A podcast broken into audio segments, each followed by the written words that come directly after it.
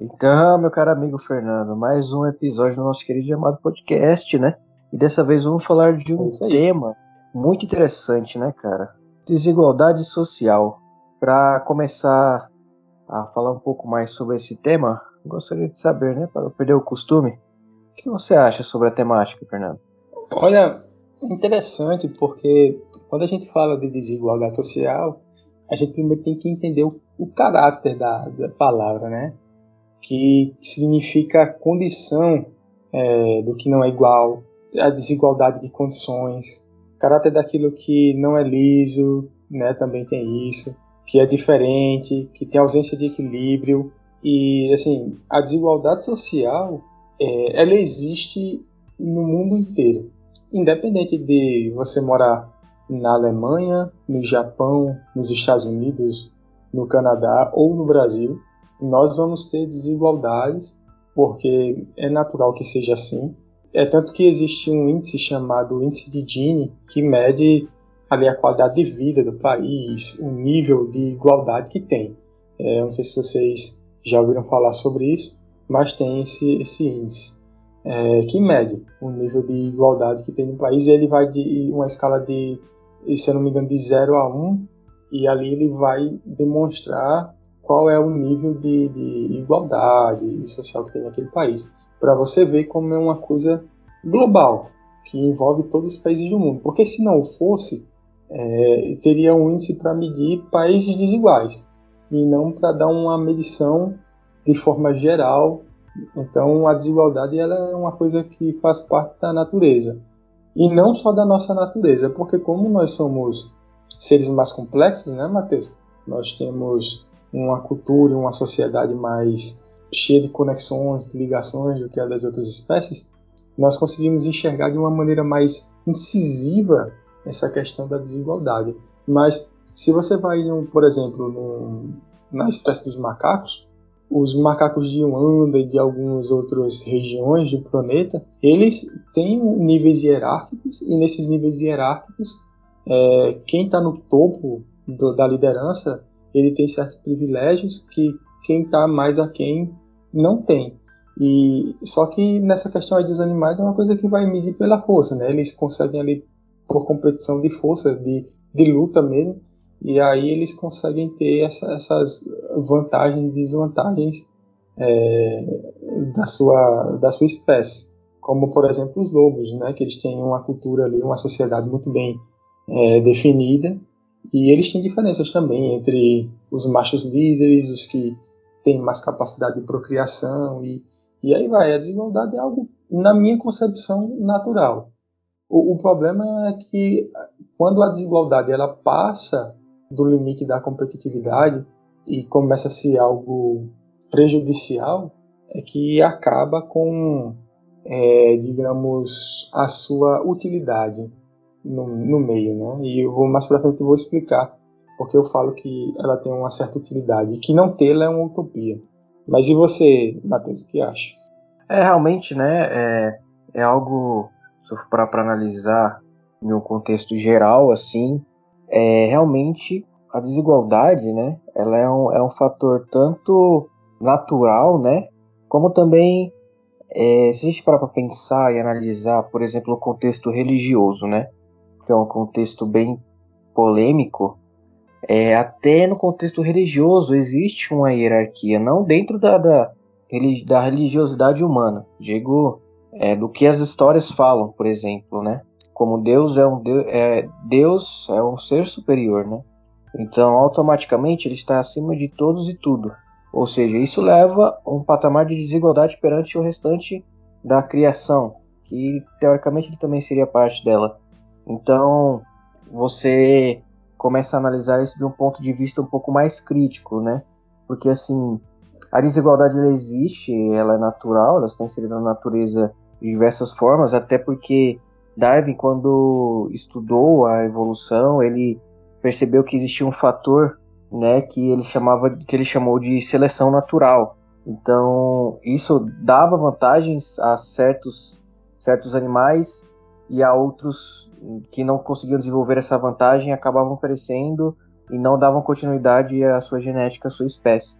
Então, querendo ou não, a natureza em si ela já deixa lacunas para que exista desigualdade entre os próprios seres ou os próprios seres da, da, própria espécie, né? Como você mesmo disse, como os leões, eles possuem um líder, né? A, as manadas possuem também um líder, enfim, e, e subordinados. Então, isso sempre foi um fator natural.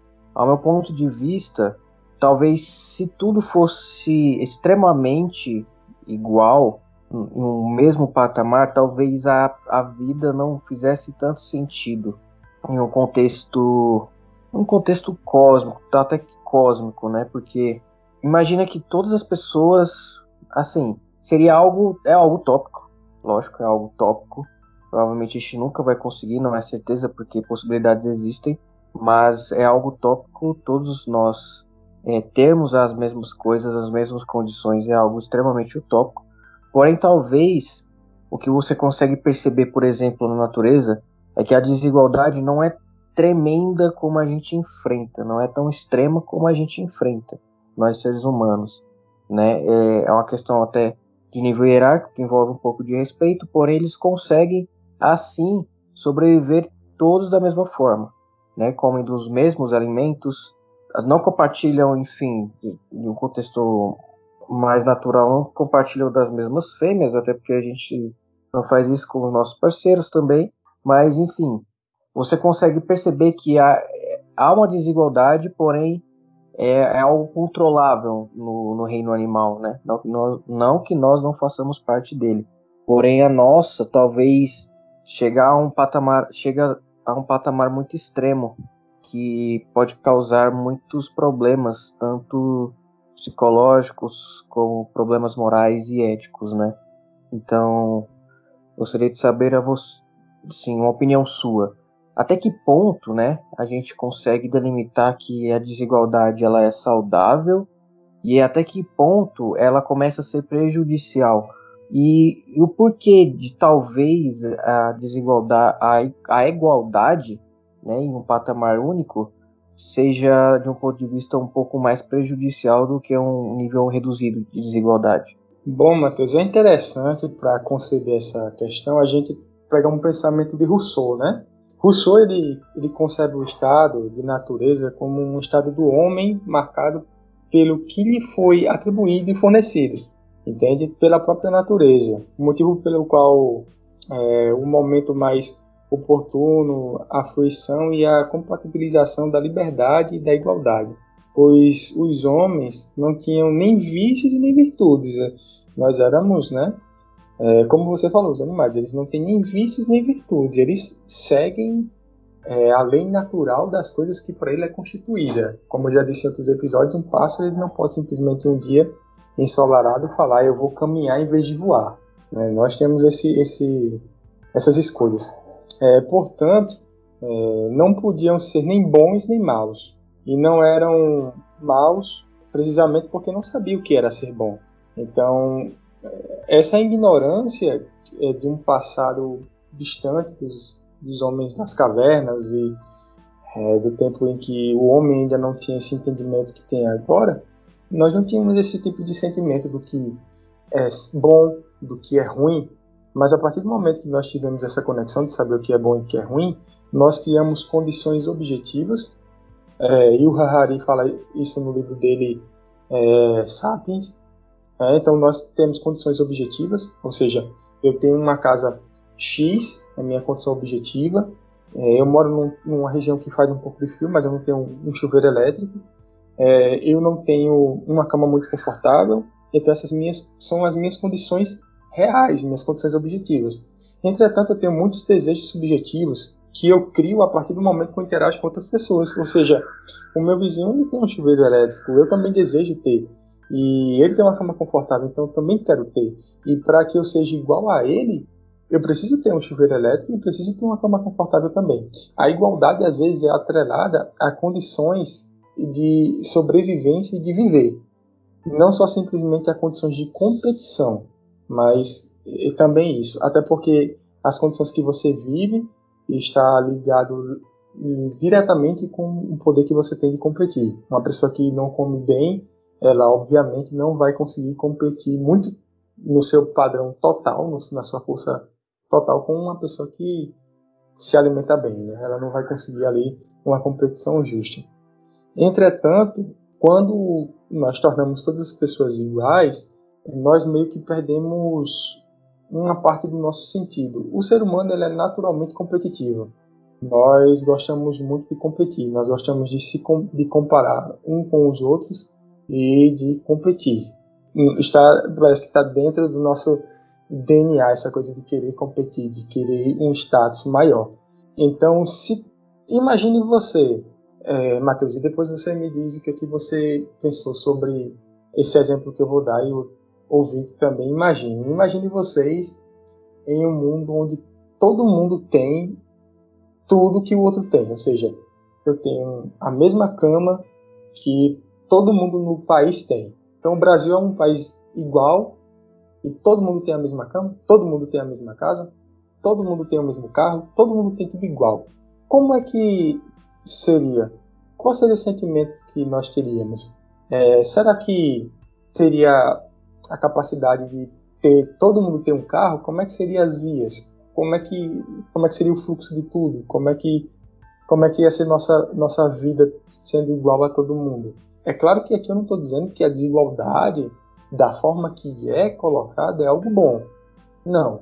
É, existe questões de alimentação, existe questões de educação, existe questões X que devem ser sim igual. Todo mundo deve ter direito ao alimento, todo mundo deve ter direito a uma boa educação, uma cultura. Todo mundo deve ter direito às coisas que são essenciais para a vida delas, só que quando você coloca a igualdade de uma forma assoberbada, você acaba tirando o sentido de, das coisas de uma forma. Se você for parar para pensar, é, por que você vai trabalhar tanto sendo que você nunca vai subir de cargo, nunca você vai conseguir nada de diferente, você sempre vai viver naquele mesmo patamar, porque você precisa ser igual e quando você fala de igualdade, não tem como haver uma igualdade, nem uma equidade. Porque todo mundo é diferente de todo mundo. Mesmo que o cara tenha a mesma cama do outro, é, a cama X com conforto Y, para mim pode ser ruim. Eu preciso de uma cama G com conforto W, por exemplo. Então, como vai fazer uma igualdade nisso? E aí essa coisa de igualdade acaba ferindo as pessoas porque elas acabam se sentindo vítimas, elas acabam se sentindo que não vão conseguir mudar a sua situação porque existe a desigualdade. É claro que, eu repito, eu não estou falando dessa desigualdade assoberbada que nós temos.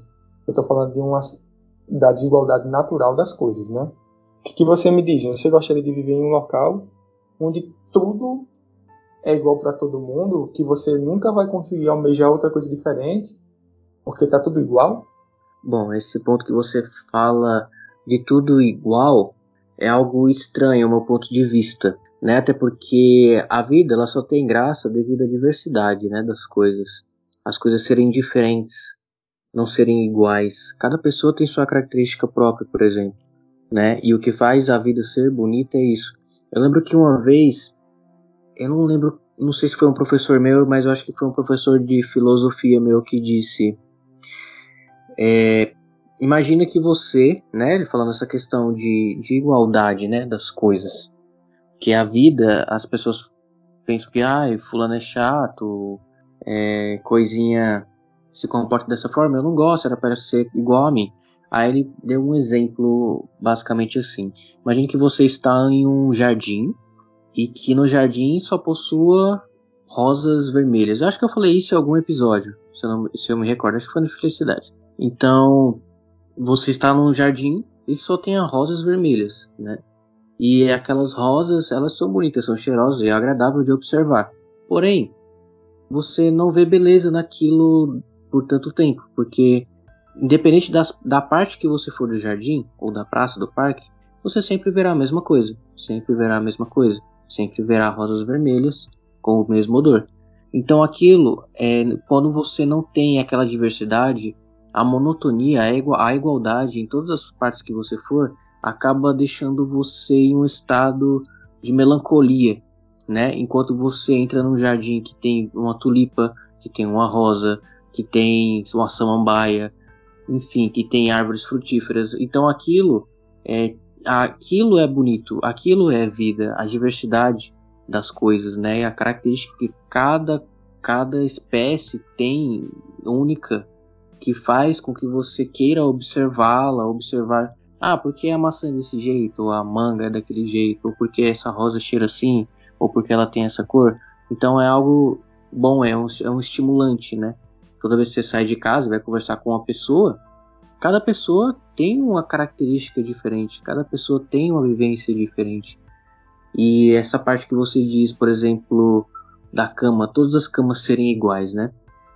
Eu lembro de uma vez que eu estava conversando com uma amiga minha e eu falei para ela que a questão de, da desigualdade em si, é, da melhoria dela, não é em si todos termos um carro, é, um, o melhor carro, por exemplo. Todos, ah, todo mundo tem uma BMW, por exemplo. Não é, que, não, é esse, não é esse o ponto. Mas o ponto é não é ter não é sobre ter o melhor carro, né? É, é sobre ter um carro, ter condições de ter um carro. Ponto. É isso. Não é sobre ter um melhor celular. É sobre ter condições de ter um celular. Não necessariamente você precisa ter tudo, porque vai variar de acordo com a sua necessidade, né? Eu tenho a necessidade de ter o celular? Tenho. Tenho necessidade de ter o carro? Não tenho. Enfim, isso vai variar de acordo com a sua necessidade. Não é sobre ter a melhor casa, né? Casa mais luxuosa, cheia de apetrechos luxuosos. É sobre ter condições de ter uma casa digna. Então isso é, envolve também um contexto de, de, de, vida digna, no meu ponto de vista, né? Vida digna é aquilo que você tem a capacidade de ter uma espécie de tudo, mas não exatamente o melhor de tudo, né? Então isso talvez se aplique também ao contexto de, de da desigualdade, né? É como, por exemplo, vamos falar sobre tênis. Muita gente, a utopia é ter um Nike nos pés, é, sei lá, pô, ter um Balenciaga, uma marca francesa, enfim. Mas não necessariamente todos nós precisamos ter aquilo, porque a necessidade de ter um tênis é proteger os seus pés. Então, assim, não é, é como eu digo, não é sobre ter o melhor tênis, mas ter a condição de ter um tênis que supra a sua necessidade. Então, a igualdade nesse contexto faz sentido, mas em outro âmbito talvez não faça. O que você acha disso? Bom, você, Matheus, você falando isso me fez lembrar de uma experiência, se não me engano, de 1954, que foi feita no laboratório de psicologia. Teve um experimento que foi feito durante algumas vezes com ratos, que eles queriam criar uma espécie de cidade de ratos, onde eles tivessem de tudo. Então, eles fizeram esse experimento 25 vezes, pra você ter uma ideia e ele recebeu o nome é, de Utopia dos Ratos, então Utopia 25, depois se vocês quiserem pesquisar, é um experimento bem interessante. Eles pegaram os ratos e eles colocaram numa espécie de cidade dos ratos, criaram é, corredores para os ratos poderem caminhar, fizeram tudo ali direitinho. É, eles colocavam comida, água potável, tiraram os ratos de longe dos predadores, né? Eles não tinham mais que se preocupar em fugir, eles não tinham que se preocupar em pegar comida, eles, eles tinham tudo igual, todos tinham a mesma segurança, todo mundo não precisava de alerta nenhum, todo mundo estava tranquilo ali, do, dos ratos. E depois de um determinado tempo, os ratos eles começaram a se autoflagelar e começaram a brigar um com os outros sem motivo eminente. Porque toda a ação da vida dos ratos tinha acabado. Eles não tinham mais motivos, é, não tinham mais com que se preocupar, então eles começaram a se degradar. É, porque eles não precisavam mais. E a monotonia fez isso. Então, se temos tudo igual, é, eu volto a frisar, não que a desigualdade da forma é, que é colocado tirando as necessidades, como você bem falou, Zinho, nós precisamos ter um calçado, independente da marca, nós precisamos ter uma roupa, nós precisamos ter comida, e são coisas naturais, é, que às vezes as pessoas realmente não têm, como a gente vê muitas pessoas que passam fome, e essa, esse tipo de desigualdade não é bom, porque isso tira a dignidade humana. É, a partir do ponto onde a desigualdade ela deixa de ser algo que faz você querer competir com o outro e tira a sua, a sua dignidade, aí sim se tornou algo totalmente nojento e sem necessidade. Mas o que eu quero falar, você falou muito bem sobre ah, o tênis da Nike, o tênis isso aqui lá e tal, eu, eu quero isso, eu quero aquilo. Mas uma coisa que a gente não percebe é porque é, o santo mercado, é, o liberalismo assoberbado, essa coisa de compre agora, porque a gente consome o futuro.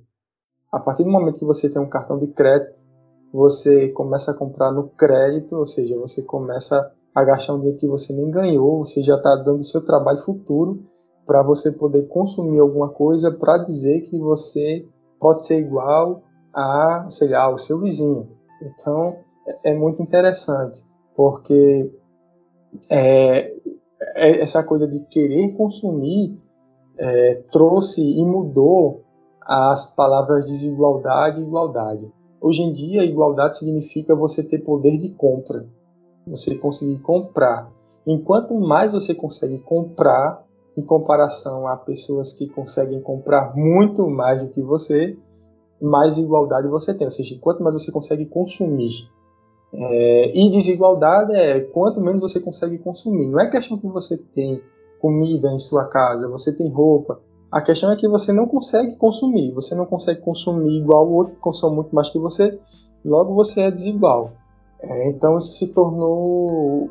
Perdeu aquela coisa. Eu acredito que a maioria dos ouvintes já, já assistiu um seriado chamado Todo Mundo Deu Cris, que é muito engraçado, é, diga-se de passagem, e tem um episódio deles que eles falam sobre o Natal.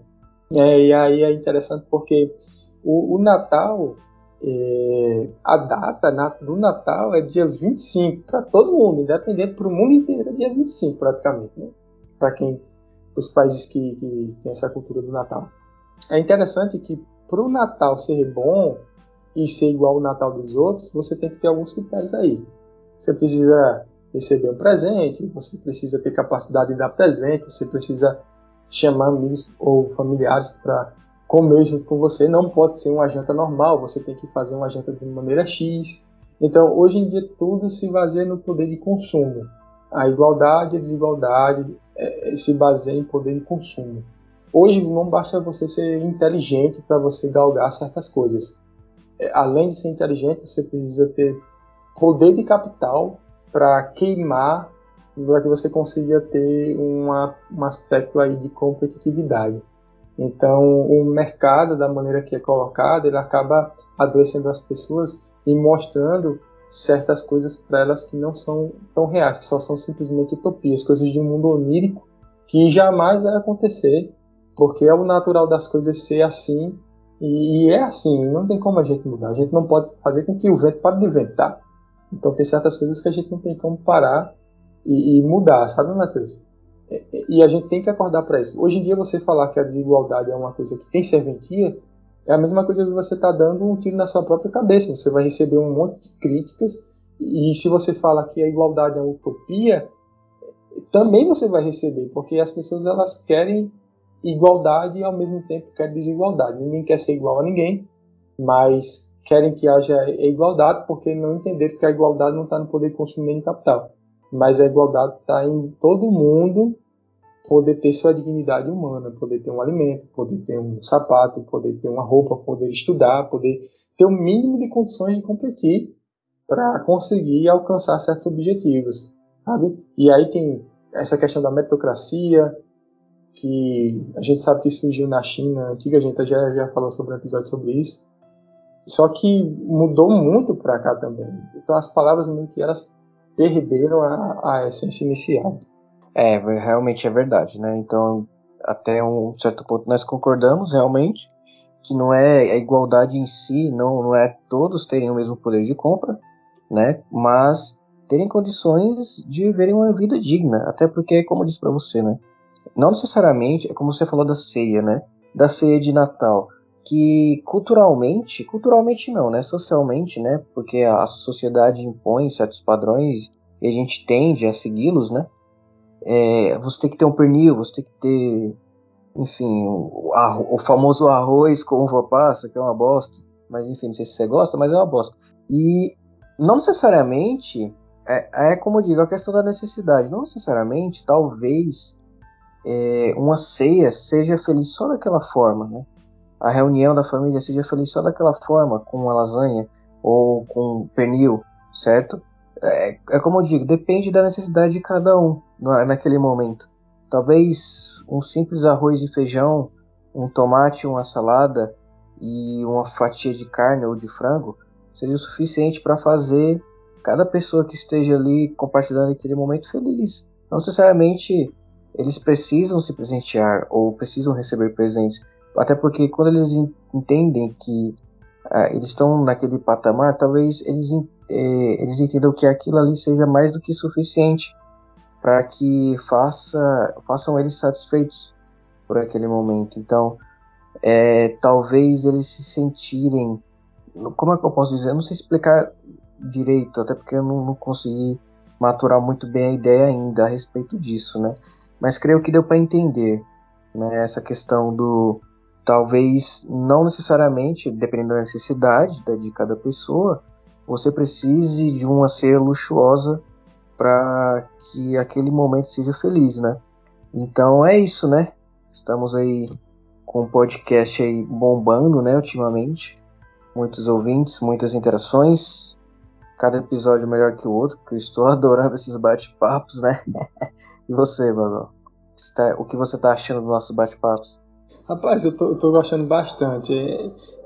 É, é, é, sempre um aprendizado, né? Com falar é, e escutar sempre é muito bom. Espero que os ouvintes também estejam.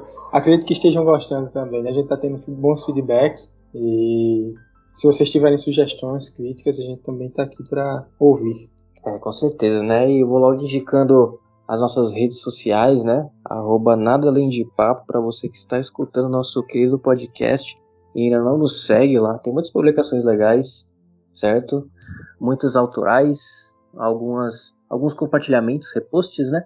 De praxe, mas tem muita coisa, tem muito conteúdo legal lá que talvez eu, eu acho que vale a pena vocês darem uma conferida, né? Também tem os nossos Instagrams pessoais que eu vou deixar no, na bios do, do nosso podcast em, em todas as plataformas que estão disponíveis, tá?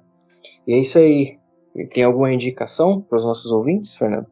Tenho sim, meu amigo, tenho. Bom, é, eu gostaria de indicar esse estudo né, que eu falei. É só procurar o Universo 25, a Utopia dos Ratos, que vocês vão encontrar vídeos no YouTube e, e alguns, e alguns artigos sobre isso. E também um livro de Michael Young, que é O Surgimento da Meritocracia, né? e A Sociedade do Cansaço que é um outro livro também que é muito bom. É escrito por um, um asiático, que me foge o nome dele agora, mas eu indico. É, e também ler algumas coisas sobre Rousseau. Rousseau ele fala muito sobre essa questão de, de desigualdade do Estado, do homem, da nossa natureza, da nossa forma de ver certas coisas. Bom, eu indicaria para os nossos ouvintes lerem um e-book que é gratuito na Amazon, tá? que é Como Termina o Século XX, que é, se eu não me engano, de uma professora da USP. Muito interessante, tá? Vai retratar bastante esse fato da desigualdade social no século XX. E acho que vale muito a pena vocês darem uma lida, uma leitura rápida, não é muito extensa, tem poucas páginas. Então vocês podem ler gratuitamente no, no, na Amazon Kindle, né? E é isso. Bom, Fernando, vou despedindo aqui de você e dos nossos ouvintes, né? Mais um episódio. Muito sucesso para nós e para os nossos ouvintes também. Espero que estejam gostando bastante do nosso conteúdo. Deixem lá algumas notificações do nosso direct no Instagram, certo? Algumas sugestões também. Interajam com a página, a gente gosta quando vocês interagem e a gente nunca vai deixar de respondê-los, tá? É isso aí, pessoal. Um prazerzão estar com vocês novamente. E lembrando, Passem álcool gel na mão, usem máscara e tomem cuidado. Valeu, Matheus. Fui. Valeu, Fernando. Se cuida.